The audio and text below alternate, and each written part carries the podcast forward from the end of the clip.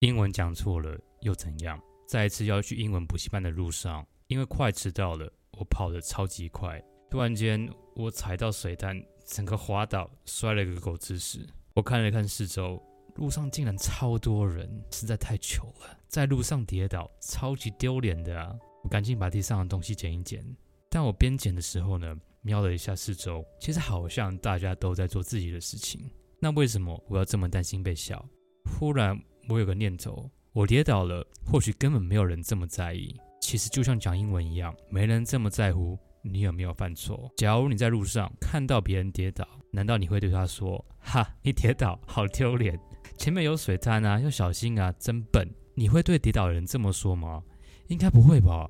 那么英文讲错了，难道别人会笑你说：“I won't go to the store。”你 want 后面怎么没有 to？I just go to that place。哈哈，你 go。怎么没有改过去式？其实根本没人这么爱找你茬，但很多人却因为害怕犯错，就不敢开口。在英文沟通上，其实大多人在乎的是你是否敢于表达你的意思。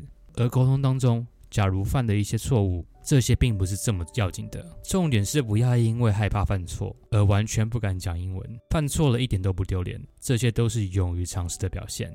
每个人都可能不小心讲错，而犯错的时候，并不是别人都会放大检视。所以，能不能我们讲英文的时候，不要因为生怕犯错就不敢开口？